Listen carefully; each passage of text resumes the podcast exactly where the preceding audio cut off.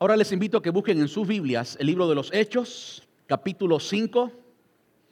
Y por supuesto hoy continuamos con la serie expositiva de Hechos, el estudio expositivo de este libro histórico que nos dice la historia, cómo surgió la iglesia, cómo fue que la gran comisión fue cumplida, al menos en su inicio.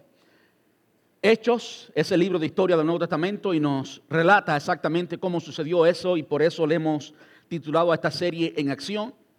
Y hoy nos corresponde el capítulo 5, versículos del 12 hasta el 16. Hechos capítulo 5, versículos desde el 12 hasta el 16. Y yo le he titulado al sermón de hoy, dos ingredientes indispensables en el evangelismo. Dos ingredientes indispensables tienen que estar presentes en el evangelismo. Si estos ingredientes no están presentes en el evangelismo, el evangelismo no es eficiente.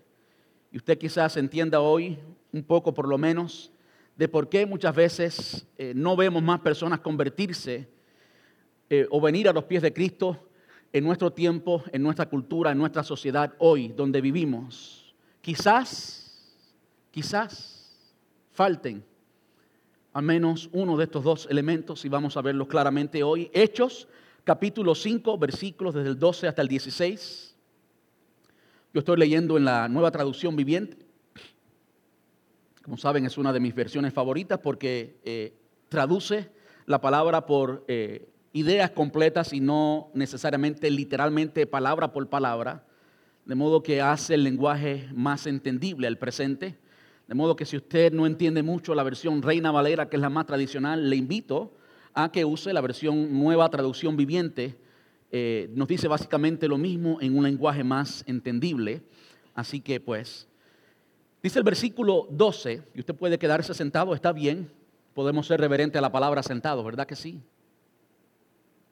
Dice, los apóstoles hacían muchas señales milagrosas y maravillas entre la gente. Y todos los creyentes se reunían con frecuencia en el templo, en el área conocida como el pórtico de Salomón pero nadie más se atrevía a unirse a ellos, aunque toda la gente les tenía en alta estima. Sin embargo, cada vez más personas, multitudes de hombres y mujeres, creían y se acercaban al Señor. Como resultado del trabajo de los apóstoles, la gente sacaba a los enfermos, a los enfermos de las calles en camas y camillas para que la sombra de Pedro cayera sobre algunos de ellos cuando él pasaba. Multitudes llegaban desde las aldeas que rodeaban a Jerusalén y eh, llevaban a sus enfermos y a los que estaban poseídos por espíritus malignos. Y todos, todos eran sanados. ¿Me a orar? Amante Rey, te damos muchas gracias en esta tarde, Señor. Gracias, Padre, por darnos el privilegio de reunirnos como un pueblo, como una familia y adorarte, Señor. Disfrutamos, disfrutamos alabar y adorarte, Señor, así en coinonía, en compañerismo con nuestros hermanos, Señor. Y te damos gracias por esta oportunidad, Señor. Sabemos que a ti te agrada que tú habitas en medio de la alabanza de tu pueblo. Te damos gracias por esa oportunidad, Señor.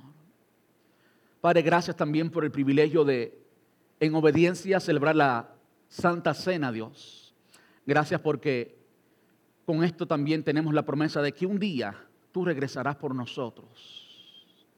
Gracias, papá. Señor, en esta hora nos disponemos a estudiar tu palabra. Te rogamos, Señor, que lo que vayamos a compartir hoy primeramente sea palabra tuya, Señor. Te rogamos que tú nos hables. Que no solamente nuestros oídos pueden percibir las ondas de sonido, Señor, sino que tú penetres a nuestro corazón, a nuestro espíritu, a nuestro entendimiento también. Que tú nos hables, Señor. Padre, te rogamos que no solamente nos des información, sino que también nos des transformación, que tu palabra transforme, nos cambie, Señor. Necesitamos, Señor, ver tu transformación, no solamente información, Deseo, Señor, anhelo ver a tu pueblo ser transformado por tu palabra. Te rogamos que tú lo hagas así. Yo confío, Señor, que ella siempre produce el producto para el cual tú la enviaste. que ella siempre viva, que ella siempre eficaz y que ella siempre producirá aquello para lo cual tú la has enviado, Señor. Nosotros te damos muchas gracias por tu palabra, porque a través de ella y solo a través de ella podemos conocerte, podemos saber quién eres, cómo eres, Señor. Te rogamos, Dios mío, que al salir de este lugar hoy, incluso estando todavía aquí, Señor, podamos practicar tu palabra, de modo que ella nos cambie, nos transforme, que ella nos haga diferentes. Te rogamos esto en el nombre de Jesús y te damos muchas gracias, papá. Gracias, Señor. Amén y amén. Hay algo muy importante que tenemos que tener presente y es algo que he aprendido. Cuando digo que he aprendido, pues no sé qué piensan ustedes de los pastores y de las personas que predicamos, pero nosotros aprendemos constantemente porque tenemos que preparar el contenido del sermón o de la enseñanza al nivel que lo, que lo compartamos. De modo que nosotros aprendemos mucho. Y sí hay muchas cosas que sabemos, yo he sido cristiano toda mi vida, pero aún así, siempre, siempre, en cada sermón aprendo. Y en la serie expositiva del libro de los Hechos ya he aprendido, aunque estamos solamente en el capítulo 5, ya he aprendido algo que vamos a verlo en todos los sermones, en todos los sermones. Es un patrón. Y es lo siguiente, el evangelismo, en la función de evangelizar, es que experimentamos el poder de Dios. Usted quizás, pues, escuche esto y diga, ah, pues eso no es nada del otro mundo. Sí, no es nada del otro mundo, es cierto. Pero es una gran verdad. De modo que en lugar de pedirle a Dios por poder, poder para esto, poder para aquellos, algo que hemos visto y que vamos a ver también en el sermón de hoy, el poder Dios lo da. Cuando Él quiera, como Él quiera, no podemos manipular a Dios. Nadie puede ni siquiera por ayuno y oración, aunque sí debemos ayunar y orar, pero ni siquiera eso le tuerce el brazo a Dios. Dios hace las cosas cuando Él quiere, como Él quiere. Pero es algo que podemos ver en el libro de los Hechos y que si es una gran verdad, es que a Dios le complace cuando le obedecemos. A Dios le complace cuando le obedecemos. No cuando hablamos de Él, aunque debemos hablar de Él, sino que cuando ese conocimiento se convierte en práctica, en acción y le obedecemos, de repente usted va a captar la atención de Dios. De repente usted va a comenzar a hacer algo que puede motivar, que puede causar la manifestación del poder de Dios. Y yo no sé cuántos de ustedes están sedientos de ver una manifestación de poder del Señor. ¿Cuántos están sedientos de eso? Yo estoy sediento de eso. Yo he sido cristiano toda mi vida y yo renuncio, yo renuncio a vivir un cristianismo monótono. Yo renuncio a vivir un cristianismo aburrido. Y yo entiendo que en cualquier relación a largo plazo es muy fácil, es lo más común, que se convierte en una experiencia aburrida, en una experiencia monótona. Y eso lo vemos en, nuestras relaciones matrimoniales. La primera semana o el primer año, en el, especialmente el año de conquista. Oiga, el año de conquista los hombres hacemos milagros, literalmente. ¿eh? Porque queremos conquistar el corazón de esa mujer, nos volvemos poetas, nos volvemos millonarios, no sé de dónde sale el dinero, pero sale el dinero. Porque queremos conquistar. ¿Verdad que sí? Y la noche de boda, pues precioso. Luna de miel, precioso. Pero cuando pasan los años y llegan los problemas de la vida, es muy fácil que la relación matrimonial se opaque y que no sea igual que en el tiempo de conquista, que en el tiempo de luna de miel, ¿verdad que sí? Pero qué bueno es saber que el Señor nos da herramientas, nos da principios en su palabra para que podamos reavivar esa llama y podamos disfrutar de nuestra relación matrimonial, aun cuando tengamos 5, 10, 15, 20 años de casado. Yo solamente puedo hablar de 10 porque es la experiencia que tengo. Y es cierto, es cierto que lo que se sentía cuando estábamos conquistando es diferente a lo que se siente hoy.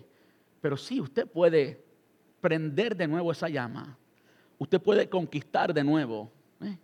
Usted puede mirar con ese amor tierno todavía, con esa pasión, con ese deseo por la persona. Se puede hacer.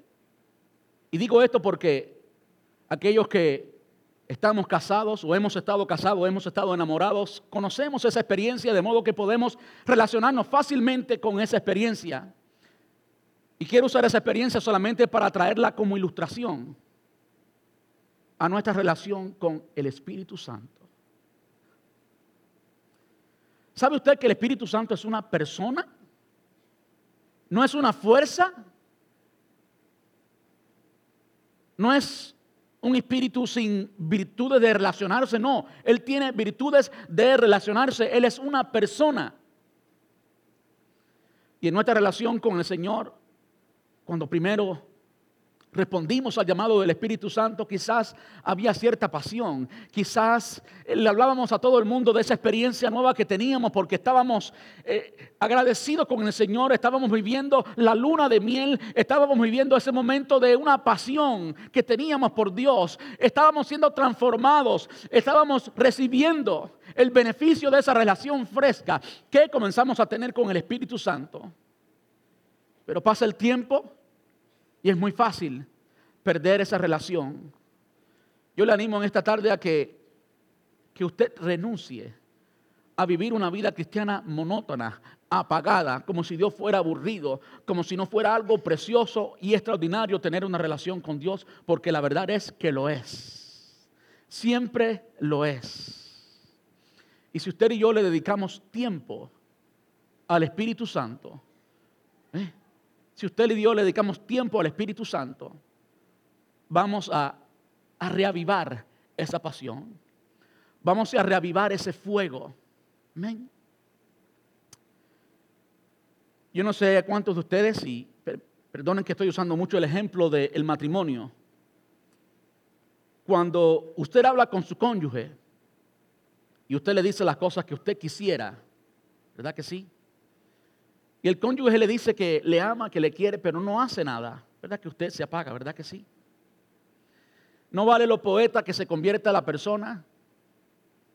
Las palabras como que cada vez menos tienen significado y los hechos comienzan a tener más significado. ¿Verdad que sí? ¿Verdad que lo que decimos con hechos habla más alto que lo que decimos con las palabras? Y asimismo, es en nuestra relación con Dios. El Señor Jesús nos dio una misión. ¿Y cuál fue esa misión? Ir y hacer discípulos. De modo que no importa cuánto tiempo tú estés orando, es bueno la oración y debemos hacerlo. Y de hecho la oración debe resultar en lo que, voy en lo que estoy a punto de decir. Pero es cuando usted comienza a tomar acción y usted comienza a evangelizar, usted comienza a obedecer. Es entonces que usted comienza a decir al Señor, no de palabras, sino de hechos, que usted le está adorando. Y es por eso que el concepto de adoración en la iglesia, el concepto de adoración en el Nuevo Testamento va mucho más allá, trasciende lo que es cantar. La idea de que tenemos que adoramos al Señor solamente cuando cantamos es una idea que no es bíblica. No adoramos al Señor solamente cuando cantamos. Sí, cuando cantamos, si lo hacemos de corazón, si lo hacemos con la actitud correcta, es una muestra de adoración. Pero quiero decirles algo, que lo que usted diga en la canción con la mejor melodía que usted pueda expresarlo, si eso no refleja lo que sus acciones reflejan, esa adoración es una adoración vacía. Esa adoración es un bla, bla, bla que el Señor no recibe. Esa adoración es fuego extraño para el Señor. El Señor le place que le hablemos de la experiencia que tenemos, que le hablemos la verdad. ¿Verdad que sí? Y esto es una de las cosas que he aprendido en el libro de los Hechos. ¿Por qué, hablado, ¿Por qué quiero hablar tanto de esto? Porque esto es el centro del libro de los Hechos. ¿Cómo la gran comisión se cumplió. En otras palabras, ¿cómo es que los discípulos fueron obedientes a la gran comisión? Y es sola y únicamente en esa obediencia que el Espíritu Santo se manifestó. Siempre. Siempre. No ha habido un solo sermón de los que hemos predicado hasta ahora. No hay un solo capítulo en el libro de los Hechos que saque el evangelismo fuera. Lo que vemos es la historia de la iglesia siendo obediente y cumpliendo la gran comisión. Y lo que hemos visto hasta ahora ha sido puro evangelismo.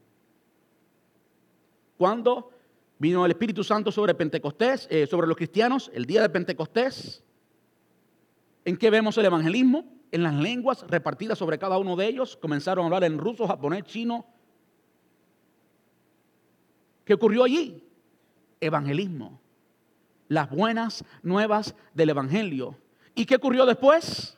Lo mismo, evangelismo. Pedro se puso de pie y dio un sermón extraordinario en el poder del Espíritu Santo. El Espíritu Santo nos capacita para qué? Para ser testigos. Es un cumplimiento exacto de lo que el Señor le había dicho a los discípulos. Vayan y esperen el Espíritu Santo y recibirán poder para qué? Para ser testigos. Para ser testigos. Y es exactamente lo que ocurre después. Hasta ahora hemos visto solamente en Jerusalén lo que el Señor había dicho, me seréis testigos en Jerusalén, en Judea, en Samaria y hasta lo último de la tierra. Hasta ahora hemos visto solamente el ministerio de la iglesia primitiva en Jerusalén. Eventualmente vamos a verlo eh, y cómo la iglesia se extiende hasta lo último de la tierra, incluyendo el presente nosotros hoy. Pero hasta ahora todo lo que hemos visto es en Jerusalén y es puro evangelismo. Se sana aquel eh, paralítico en la puerta de la hermosa. Eso sirvió como una ocasión de evangelismo. Lo que sucede después de eso fue de nuevo evangelismo para el Sanedrín, para la Corte Suprema judía. Y sí vino persecución y vino todo lo otro, pero vemos una y otra vez el evangelismo. Aquellos, para hablar un poquito del sermón pasado, aquellos del pasado y el antepasado, aquellos cristianos que recibieron a Juan y a Pedro cuando salieron de la cárcel, ¿por qué oraron? Por valor. ¿Para qué? Para hablar la palabra del Señor. ¿Y por qué más? Porque el Señor continuara haciendo milagros, porque los milagros autentificaban la palabra de los apóstoles. Entendamos que en aquel entonces no había Biblia, no había Nuevo Testamento, quiero decir. De modo que tenía que haber algo que autentificara, que pusiera el sello dentro de los tantos maestros que habían en aquella época algo tenía que poner el sello divino a la enseñanza de los apóstoles, de modo que fuera tomada como la autoridad ¿eh? para la iglesia primitiva. Y vemos en el capítulo 2 que los cristianos que permanecían en la doctrina de los apóstoles. ¿Por qué permanecían en la doctrina de los apóstoles? Porque todo el mundo era testigo de que el poder de Dios estaba siendo manifiesto entre los apóstoles, estaba autentificando, confirmando que el mensaje era un mensaje de Dios. Pero lo que vemos en esta primera etapa de la iglesia es puro evangelismo. Es sola y únicamente, sola y únicamente en el contexto de evangelismo que el poder de Dios se manifiesta. Es sola y únicamente en el contexto de evangelismo que el poder de Dios se manifiesta. Yo sé que hoy vemos en muchos lugares eh, una supuesta hambre del poder de Dios y una supuesta manifestación del poder de Dios, pero es todo cristianos engordando espiritualmente. Y cuando no hay obra evangelística, yo veo una manipulación del Espíritu Santo y no el Espíritu Santo genuinamente moviéndose. No vemos en la palabra de Dios una ocasión en que el Espíritu Santo o que Jesús antes haya sanado a alguien que era ya un creyente solamente por la necesidad de ese creyente, aunque muchas veces sí lo hizo. Pero cuando usted estudia los evangelios y los milagros de Jesús, y cuando usted estudia el libro de los hechos, ¿qué vemos? Personas que no eran creyentes venir a los pies de Cristo. Y es alrededor de eso, una vez más, que ocurren los milagros. Porque el Señor vino a buscar y salvar lo que se había perdido. El Señor pone la importancia en lo que tiene importancia y lo que tiene importancia son las almas, son las almas. ¿De qué vale? ¿Qué importa que alguien sea levantado? ¿Ve? Que alguien sea sanado, si esa persona sana se va al infierno. ¿De qué valió? No valió de mucho. Porque lo importante es la salvación de esa alma y eso es un, es un patrón que vemos en toda la palabra, en toda la Biblia. Una vez más, evangelicemos. Evangelicemos. Usted tiene que comenzar a analizar su agenda. Y ya yo lo he hecho. No le estoy hablando de algo que no haya hecho. Yo no tenía contacto con muchos pecadores. El pastor, pues siempre está trabajando en lo que es la iglesia.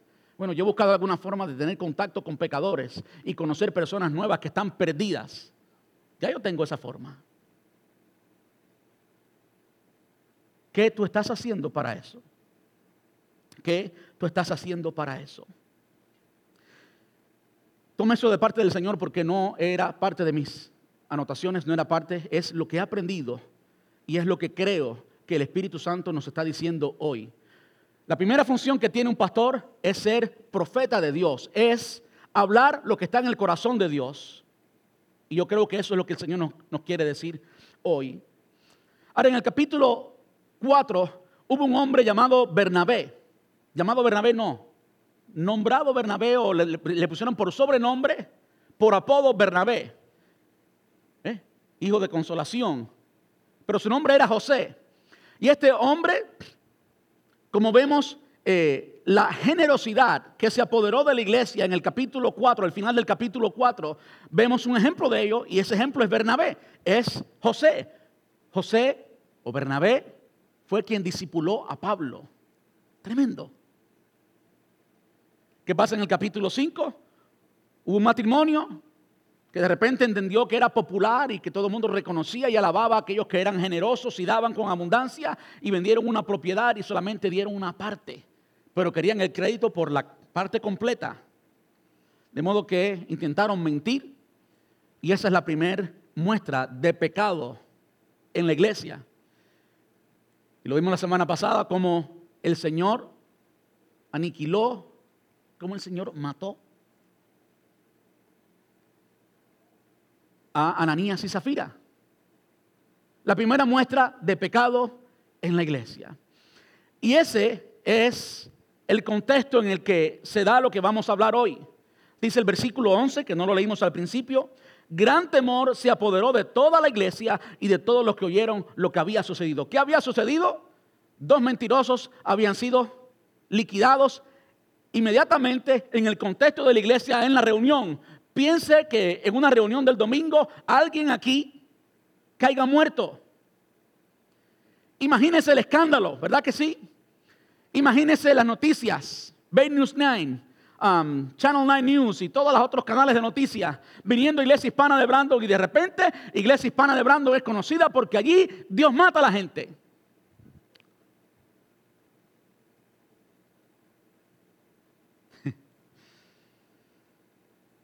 Yo no sé si yo de verdad quisiera algo así. Porque muy posiblemente las demandas fueran grandes y terminaran en la cárcel. El pastor que ora y mata a la gente.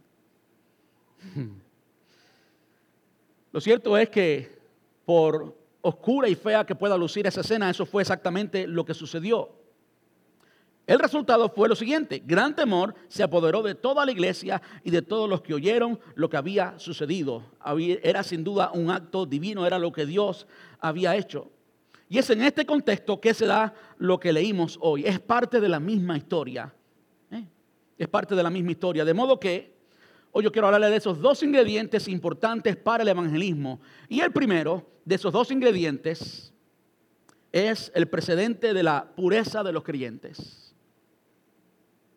es el precedente de la pureza de los creyentes. Con tantas cosas que estaban ocurriendo en la iglesia primitiva, tanto poder de Dios derramado, tanta presencia de Dios, que venga alguien a mentir en la misma cara de Dios, como que era inaceptable. Y vemos en el acto eh, que ocurrió en que Dios aniquiló a estas personas, Dios diciendo, no quiero pecado en mi iglesia.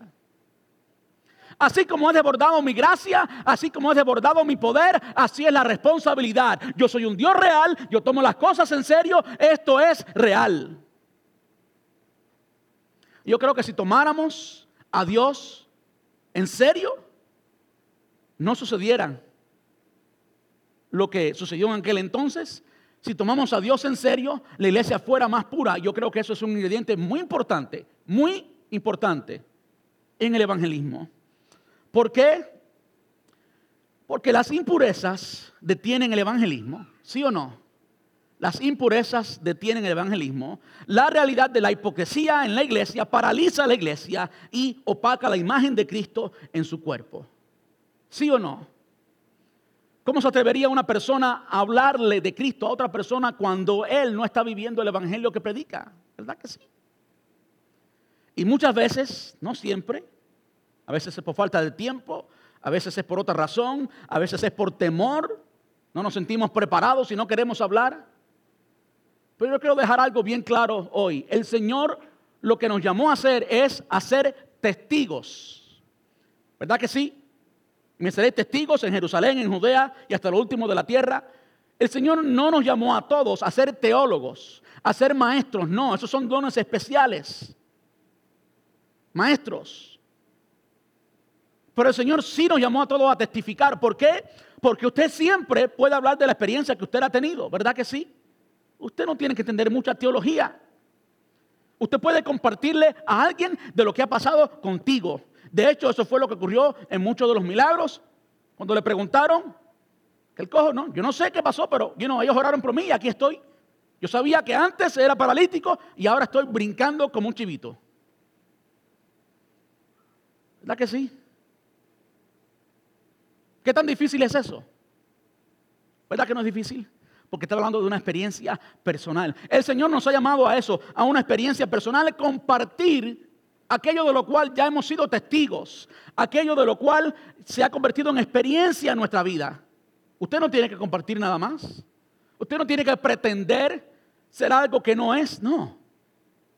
Usted simplemente puede compartir lo que Dios ha hecho contigo. Y la verdad es que una persona eh, que vive en impurezas, una persona que sabe por la convicción del Espíritu Santo está haciendo algo que a Dios no le agrada, esa persona es incapaz. ¿Verdad que sí? ¿Cuántos han estado ahí? No levante la mano. ¿Saben qué? Yo he estado ahí también. Todos los hombres hemos estado allí. Todos, todos, todos. Si no hubiéramos estado ahí, ya hubiéramos alcanzado el mundo para Cristo y ya estuviéramos en el milenio. Pero la realidad es esa, que todos hemos estado allí. Cuando le hemos fallado al Señor, cuando estamos distantes del Señor, cuando hemos hecho lo que sabemos que debemos hacer, cuando hay impurezas en nuestra vida, entonces, ¿qué vamos a hablar si yo no lo estoy viviendo?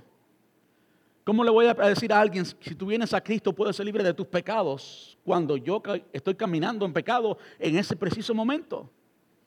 Es inconcebible, no, no, no. El evangelismo, el evangelismo así no funciona, no puede funcionar. La realidad de la hipocresía en la iglesia paraliza la iglesia y opaca la imagen de Cristo. Ahora, lejos de solamente reconocer esa, esa verdad, esa realidad, porque es una realidad.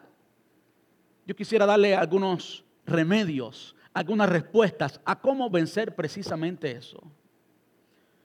¿Por qué es y cómo es que usted no se atreve a hablarle de alguien porque usted no ha superado algo en su vida? ¿Qué debemos hacer como creyentes para superar ese paso de modo que seamos libres para compartirle a alguien de Cristo? Mire lo que el apóstol Pablo escribe a la iglesia en Galacia, Gálatas capítulo 5, versículos desde el 16 hasta el 25. Note, note que es un acto de la voluntad, y es un acto de la voluntad, porque la parte divina, la parte que Dios puede hacer, ya ha sido hecha. Abran sus ojos y entiendan, o sus oídos y entiendan esto. Dice, por eso les digo, dejen, permitan, es un acto de la voluntad, dejen que el Espíritu Santo los guíe en la vida entonces no se dejarán llevar por los impulsos de la naturaleza pecaminosa. La naturaleza pecaminosa desea hacer el mal, que es precisamente lo contrario de lo que quiere el Espíritu. Y el Espíritu nos da deseos que se oponen a lo que desea la naturaleza pecaminosa. Estas dos fuerzas luchan constantemente entre sí. Entonces, ustedes no son libres para llevar a cabo sus buenas intenciones, pero cuando el Espíritu los guía, ya no están obligados a cumplir la ley de Moisés. Cuando ustedes siguen los deseos de la naturaleza pecaminosa, los resultados son más que claros. Inmoralidad sexual, impureza, pasiones sensuales, idolatría, hechicería, hostilidad, peleas, celos, arrebatos de furia, ambición egoísta, discordias, divisiones, envidias, borracheras, fiestas desenfrenadas y otros pecados parecidos.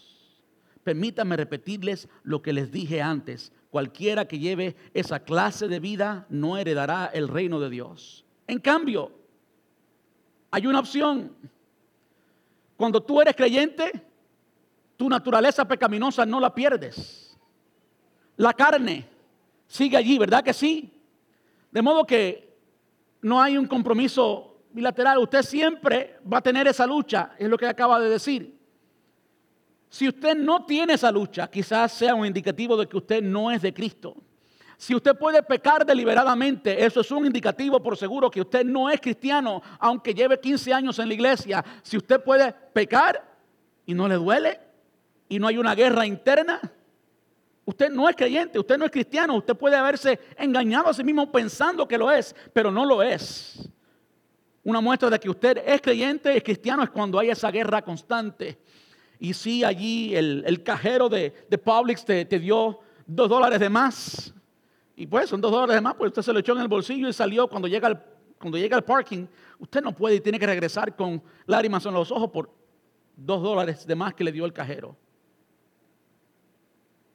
Usted tiene una opción cuando usted tiene el Espíritu Santo. Sí, tiene la naturaleza pecaminosa, pero también tiene el Espíritu de Dios. Es un acto de la voluntad. Usted puede tomar la decisión correcta. Dice, en cambio, la clase de fruto que el Espíritu Santo produce en nuestra vida es amor, alegría, paz, paciencia, gentileza, bondad, fidelidad, humildad y control propio. No existen leyes contra esas cosas.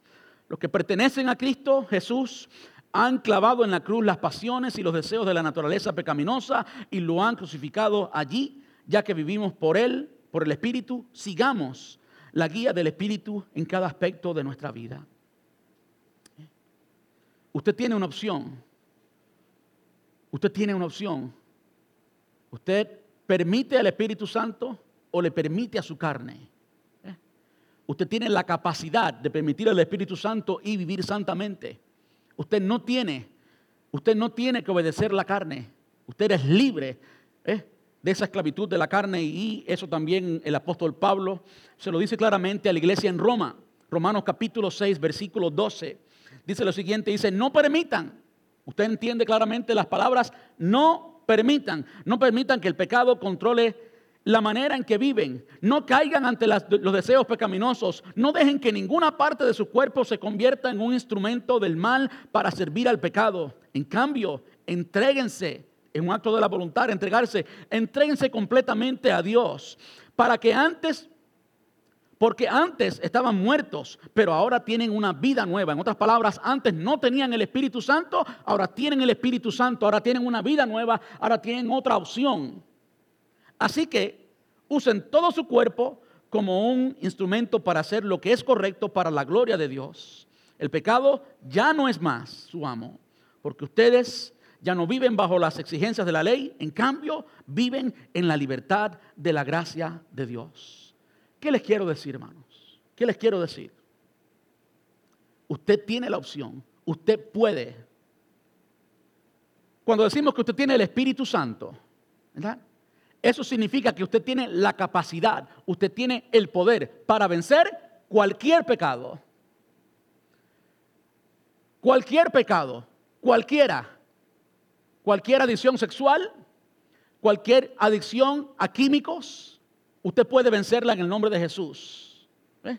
Cualquier falta en su carácter, el Espíritu Santo vive en ti, Él puede más que la naturaleza humana. Él te puede cambiar, Él te puede transformar. Hay otra opción y esa opción es vivir en el poder del Espíritu Santo. Amén. Ahora, ese Espíritu Santo es una persona hay que hablar con Él, hay que permitirle. ¿eh? Hay que ser sincero con Él y decirle, yo quiero hacer esto. Mi carne está loca por hacer esto, pero yo quiero obedecerte, ayúdame. ¿eh? Ayúdame, usted sabe que usted está desnudo delante del Señor, que delante de Él puede ser absolutamente sincero, que usted no, nunca puede jamás engañar a Dios que aunque usted no sea transparente con sus palabras, ya usted es transparente porque Dios, antes que llegue el pensamiento a su mente, ya lo conocía. Por lo tanto, de nada vale que usted se calle, abra su corazón, abra sus, ah, sus labios y confiese al Señor. La confesión es el paso número uno, o el paso número dos. El primero es arrepentimiento, es convicción. El segundo, confesión, para entonces poder recibir el perdón de Dios y poder recibir la libertad de vencer ese pecado. Pero usted puede vencer ese pecado. Hemos hablado de esta guerra interna. Ahora quiero hablarles de algo externo y tiene que ver con nuestro testimonio. ¿eh? El Espíritu Santo nos transforma progresivamente a la imagen de Cristo. El Espíritu Santo, ese mismo Espíritu que está en nosotros, Él nos transforma a la imagen. Imagen es algo visible. No estamos hablando de una cualidad interior, sino de un producto, de un producto, de un fruto exterior. Eso es lo que es imagen. Y la imagen que es producto de la obra del Espíritu Santo es precisamente Cristo. Lucimos como Cristo. ¿Cuántos quieren lucir como Cristo? Bueno, yo quiero decirles algo. Ya usted, escúcheme bien, ya usted refleja a Cristo. Muchas veces cuando nos enfrentamos con pecados, cuando luchamos con pecados, cuando luchamos con nuestra naturaleza pecaminosa, el enemigo nos hace pensar, el acusador por excelencia nos hace pensar que usted no refleja a Cristo, que usted pues lo que refleja es otra cosa. Pero yo quiero enseñarles por la palabra de Dios que es diferente, que el Señor le ha hecho santo, le ha hecho justo. Y que usted no se mide por sus acciones, usted se mide por como Dios lo mide. ¿Verdad que sí? No predicamos a las personas, las personas se creen, las personas del mundo, los no creyentes, algunos se creen que, que, son justos delante del Señor, ¿sí o no? Ah, pero yo no, hago, yo no hago adulterio, yo no mato a nadie, yo no robo, yo soy un hombre de bien, se está midiendo por su regla. ¿Y qué le decimos nosotros? Sí, esa es tu regla. Pero la regla de Dios es la santidad absoluta del Hijo. ¿Ok? Y con esa regla usted queda totalmente descalificado. Usted es el más horrible de los pecadores según Dios. Bueno, por esa misma regla, por esa misma regla, aquel que vertió su sangre por nosotros nos ve a través del Hijo. ¿Ok?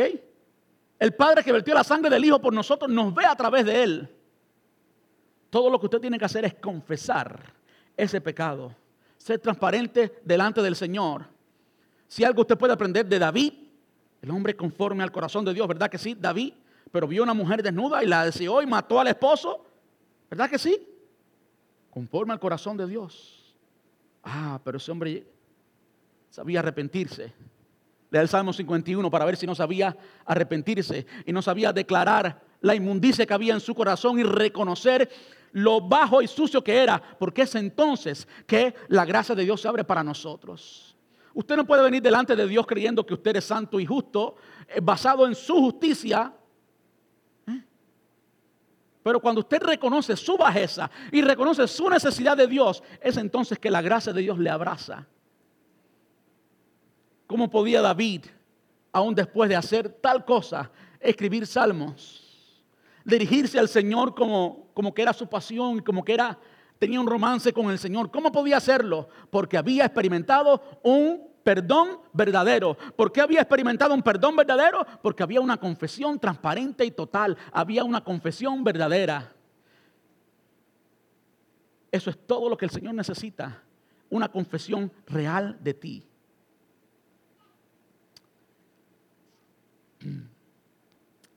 El apóstol Pablo escribe a la iglesia en Corinto. Había muchos falsos maestros, falsos apóstoles que pues venían y predicaban y venían con una carta de recomendación, muchas veces falsa. ¿eh? Fulano de tal, el apóstol, fulano de tal, el fulano de tal, you. Tremenda gloria y pues muchos lo recibían por esas cartas de recomendación. El apóstol Pablo está defendiendo su apostolado y el hecho de que él no necesitaba absolutamente ninguna carta de recomendación. Le escribe a esta iglesia en Corinto, en la segunda carta, Si usted conoce la iglesia de Corinto, era la iglesia más pecadora, la iglesia más carnal del Nuevo Testamento. Era la iglesia de Corinto. La iglesia que más problemas le dio a Pablo. Para la segunda carta estaban en el proceso de santificación, pero no habían terminado, ¿verdad que sí? No habían terminado. Pablo mismo dice, yo no he llegado ya, ¿verdad que sí? Bueno, Pablo se pone al mismo nivel que ellos, y le estoy resumiendo prédicas que yo he dado bajo este, bajo este pasaje, segundo a los Corintios, capítulo 3, versículos desde el 16 hasta el 18. ¿eh? Segundo a los Corintios 3, del 16 al 18. Pablo se pone al mismo nivel de ellos. ¿Ok?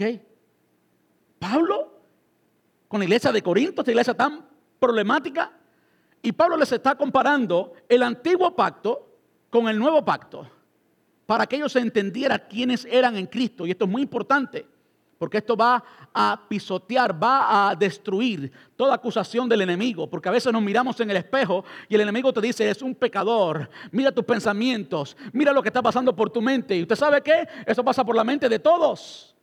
La vieja naturaleza está ahí. Hay una lucha contra la carne, entre la carne y el espíritu. Todos pasamos por eso, todos. Así que usted tiene que regresar y decirle al enemigo, espérese un momentico, yo soy limpio por la sangre de Cristo. Y es precisamente lo que hace el apóstol Pablo. Dice, en cambio, cuando alguien se vuelve al Señor, el velo es quitado. ¿Qué es lo que está haciendo el apóstol Pablo? Y le estoy resumiendo dos horas de predicación en diez minutos o en tres minutos. ¿Qué es lo que está haciendo el apóstol Pablo? Está comparando el antiguo pacto, cómo fue manifiesto el antiguo pacto. Moisés regresó de la montaña, ¿verdad? Y tenía que cubrirse con un velo porque brillaba, ¿verdad que sí? Y la gente no podía ni siquiera mirarlo. Así se manifestó el segundo pacto cuando él descendió con las tablas de la ley. A eso se estaba refiriendo precisamente. Dice, cuando, en cambio, cuando alguien se vuelve al Señor, cuando alguien es perdonado, ¿Cuánto hemos sido perdonados aquí? ¿Cuánto hemos venido a Cristo y le hemos dicho, tú eres mi rey, tú eres mi Señor, perdóname? Todos los creyentes, si eres un creyente verdadero, ha hecho eso. No puede ser creyente sin pasar ese paso, ¿verdad que sí? Pues el Señor es el Espíritu. Y donde está el Espíritu del Señor, allí hay libertad.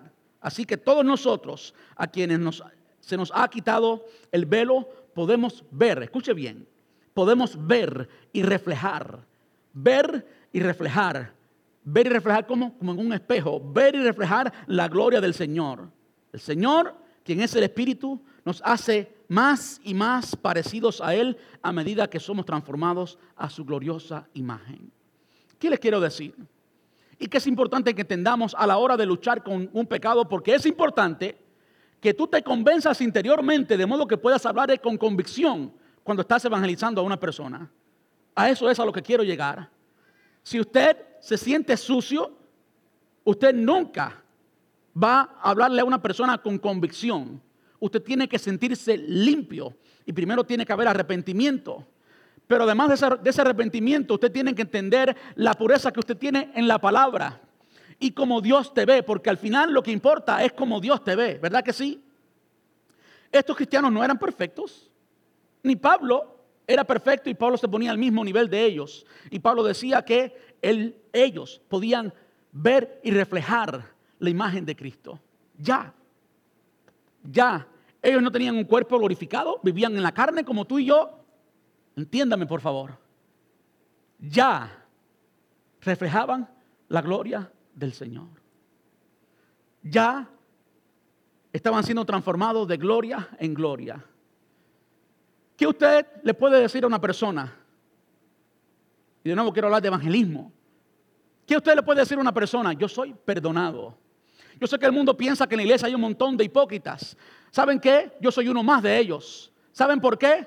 Porque si yo viviera absolutamente todo lo que he predicado en toda mi vida, yo tuviera 15 alas, no dos ni tres, yo tuviera 15 alas y brillara más que Moisés. Y así son todos los pastores. ¿Saben quién brilla más que Moisés? ¿Y saben quién no necesita alas? Cristo. Y Él murió por mí y murió por ti. Y Él me ha hecho, ya me ha hecho santo. Ya me ha hecho hijo. Ya me ha hecho justo. Ya me ha hecho partícipe de su gloria. Ah, eso es algo que debemos de entender. ¿Qué tenemos que entender en cuanto a esto? Sí, Ya, yo no soy, eh, yo no soy la cuarta persona de la Trinidad, como me gusta decir a mí. Yo no soy la cuarta persona de la Trinidad, pero soy un cristiano perdonado y redimido. Y sí me falta luchar con eso, pero estoy de camino allá y llegaré allí y lo pasaré. Y el día de mañana seré mejor, seré transformado de gloria en gloria. Mañana es una gloria que tengo que conquistar. Y pasado mañana la otra. Y pasado mañana la otra. Eso es importante para que usted quede convencido de la justicia que usted y yo recibimos en Cristo Jesús. Amén. Ay, el tiempo pasa y estoy en el primer punto. Trataré de resumir lo más que pueda. Lo segundo que tenemos que tener, y es lo más evidente en el pasaje, de hecho, eh, Romanos, Romanos no, Hechos capítulo 5, versículos del 2 al 16, lo que habla es cómo los apóstoles hacían milagros, ¿verdad que sí? Y cómo la gloria del Señor era manifiesta a través de señales y prodigios, y cómo muchas personas venían a Cristo. Solo lo que les he hablado hasta ahora, el elemento número uno la pureza de la iglesia basado en lo que ocurrió anteriormente, como el Señor mató a Ananías y Zafira, es un ingrediente que no está en el texto, pero es parte de lo que está sucediendo, es parte de lo que ya Dios había hecho. No pecado en la iglesia. Usted tiene que estar limpio para poder avanzar en el reino de Dios y para poder evangelizar. Lo segundo es el poder de Dios. Yo quiero decirles esto, voy a resumir lo más que pueda. Podemos, podemos. Usted tiene que creer usted puede. Usted tiene que creer que usted puede. Los discípulos estuvieron con Jesús tres años, ¿verdad? Y no hicieron más porque no creyeron más. Y Jesús se lo dice muchas veces. Que tenían falta, falta de fe, ¿verdad que sí? Podemos y debemos esperar una manifestación del poder del Espíritu Santo cuando evangelizamos. Si usted no evangeliza, pues no, no espere mucho. La manifestación del Espíritu Santo es la vida, el carácter cristiano que usted está viviendo. Pero usted quiere una manifestación externa, usted quiere ver, vivir, experimentar el poder de Dios como ellos, comienza a evangelizar. Podemos y debemos esperar una manifestación del poder de Dios cuando evangelizamos. Escuche ahora, si su espíritu, el espíritu de Dios, vive en ti, somos templo del espíritu, sí o no? ¿Vive Él en ti, sí o no? Si el Espíritu vive en ti, entonces el poder reside en ti. Como dijeron Pablo y Juan, ¿por qué se asombran de que este hombre haya sido sanado? No fuimos nosotros, fue Él. ¿Verdad que sí? ¿No es Él quien vive en nosotros? Entonces, ¿por qué pensamos que el poder no reside en nosotros? Ya reside en nosotros, ya está ahí. Muy importante, se manifiesta cuando evangelizamos, cuando estamos ganando almas. Deja que ese poder fluya cuando Él quiere, como Él quiera, sea sensible a la dirección y la voluntad del Espíritu Santo. ¿Ah? ¿Con qué autoridad usted puede creer que este poder está en usted? ¿Con qué autoridad y, you ¿por qué? ¿Porque el pastor lo dijo? No, porque la palabra lo dice. Hay algo importante que sí es necesario resaltar en este pasaje. Versículo 12 dice, los apóstoles, Hechos 5:12, los apóstoles hacían muchas señales milagrosas y maravillas entre la gente. El versículo 15 dice, como resultado del trabajo de los apóstoles, y usted va a ver una y otra vez, los apóstoles hacían esto, los apóstoles hacían aquello, los apóstoles hacían esto y hacían aquello. ¿Cuántos habían sido llenos del Espíritu Santo en Pentecostés? 120. ¿Experimentaron el poder de Dios de una forma extraordinaria, sí o no? Sí lo experimentaron de una forma extraordinaria. ¿Por qué no eran los 120 quienes estaban haciendo milagros, prodigios y señales? ¿Por qué eran solamente los apóstoles? ¿Cuántos fueron llenos del Espíritu Santo? Todos fueron llenos del Espíritu Santo. ¿Cuántos creyentes habían sido convertidos en la primera predicación? Tres mil. ¿Cuántos en la segunda? Cinco mil, sin contar mujeres. Había una iglesia extraordinaria. Si se convirtieron tres mil personas, si hubieron que bautizar a tres mil personas, los discípulos hubieran terminado eh, eh, en el hospital, si había hospital, sí bautizaban a tres mil personas. Habían personas trabajando. ¿Dónde estaban ellos? ¿Por qué no eran ellos los que estaban haciendo milagros, prodigios y señales? Eran los apóstoles. Tenemos que reconocer, tenemos que reconocer que hay un poder extraordinario único para los apóstoles. Sí creemos en la obra del Espíritu Santo, vamos a verla inmediatamente, pero tenemos que reconocer y aceptar, por eso se nos dice literalmente, los apóstoles hacían estas cosas, no era todo el mundo. ¿Con la sombra de quién se estaban los enfermos? La sombra de Pedro. No era la, sombra de los 120, era la sombra de Pedro. De hecho, estas señales y prodigios eh, identificaban a los apóstoles. Dice, con todo, el apóstol Pablo le, escribe a los cristianos en Corinto, segundo a los Corintios, capítulo 12, versículo 12, dice, con todo, las señales de apóstol han sido hechas, de modo que hay señales que son solo para apóstoles. Las señales de apóstoles han sido hechas entre vosotros, ¿verdad? Hebreos 2, versículo 4, dice, además, Dios confirmó el mensaje mediante señales, maravillas y diversos milagros y dones del Espíritu Santo. ¿De qué está hablando? Del apostolado.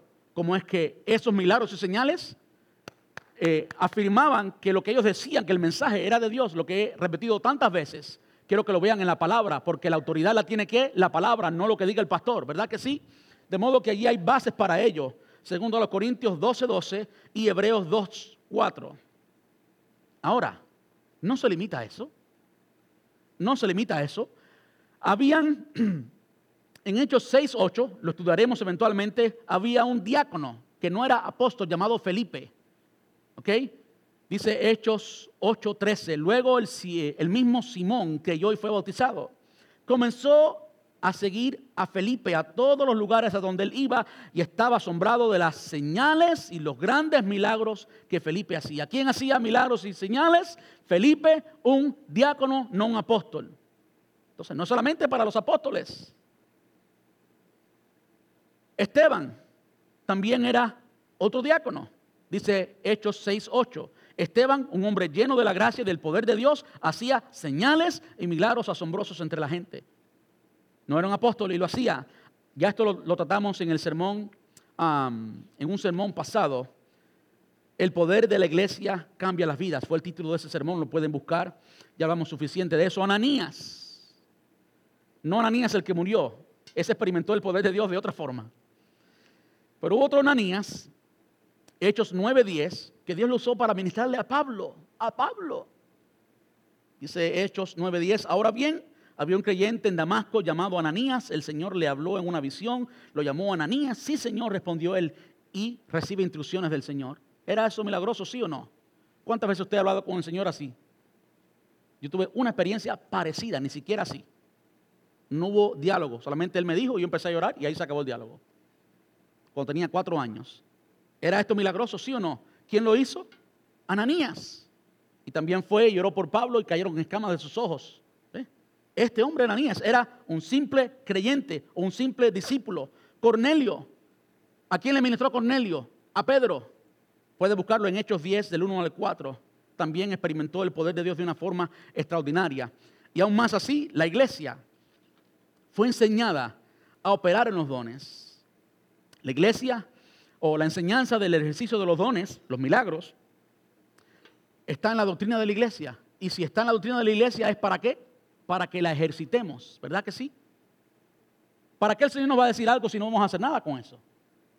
Si hay una enseñanza en cuanto a milagros, en cuanto a dones, es para que lo practiquemos de modo que eso nos aplique a nosotros hoy. Primero a los Corintios 12, del 7 al 11, este es el último pasaje que voy a leer. Pero cada uno de ustedes, pero a cada uno les es dada la manifestación del Espíritu para provecho. La manifestación del Espíritu es sobrenatural, es la manifestación del Espíritu. Porque a este es dada por el Espíritu palabra de sabiduría. Una sabiduría de Dios, no del que fue a la escuela. Una sabiduría espontánea cuando el Espíritu quiere. Eso es un don espiritual. A otros palabras de ciencia. Este es el don copiado por la adivinación.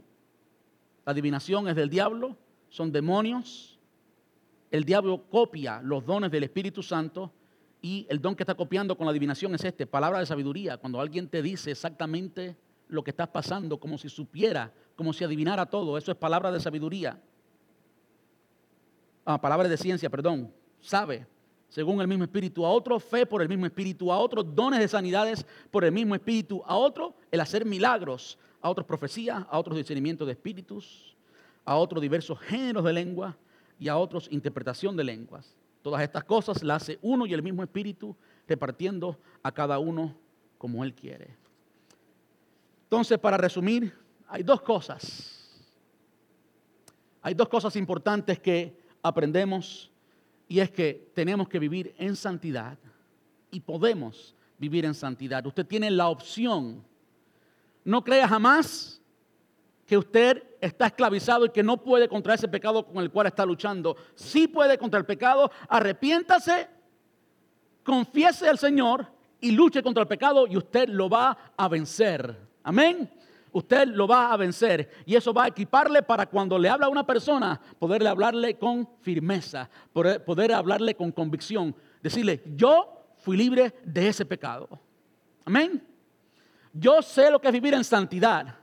Yo sé lo que era antes, pero ahora soy. Y hablarle de la conversión, ¿verdad que sí? Y segundo, segundo, el poder le va a acompañar. Usted puede esperar ver el poder de Dios manifiesto. Usted tiene ya el poder de Dios. Esos son dos elementos muy importantes en el evangelismo. Y usted tiene los dos. Si usted vive en pureza y usted es sensible a lo que el Espíritu Santo quiere hacer. Amén. Vamos a estar puestos en pie.